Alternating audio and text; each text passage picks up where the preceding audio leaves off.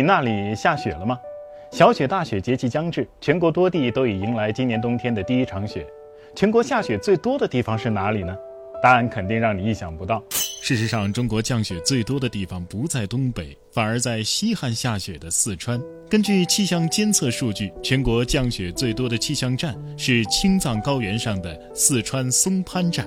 这里平均每年要下雪一百六十二点九天，最多一年甚至下了一百八十二天，一年有一半时间都在下雪。其次才是长白山的天池自动气象站，平均每年下雪一百四十四点五天。对于北方人来说，下雪可能并不稀奇，但对于南方人来说，有的朋友可能直到现在也没见过下雪。台北、福州、广东韶关、桂林和昆明一线，是我国能够见到雪的最南端。到了福建厦门、广东梅县、广西梧州、百色，以及云南广南、保山、沅江一线，就已经是中国的无雪区了。虽然在一些特别寒潮的年份里，仅靠这条线的广州、南宁也能偶尔飘那么几片头皮屑，但基本等不到落地就化成冰水。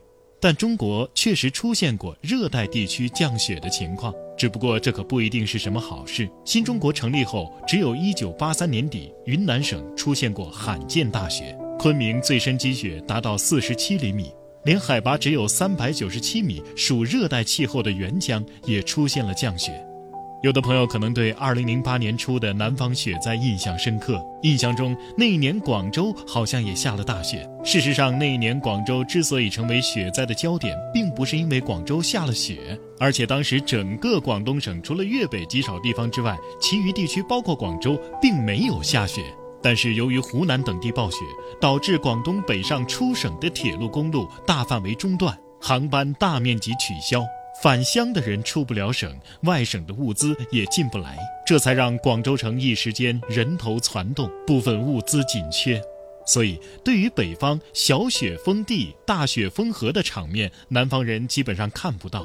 想要真正欣赏雪景，还得到北方甚至东北的大兴安岭地区，才能拉满这氛围感。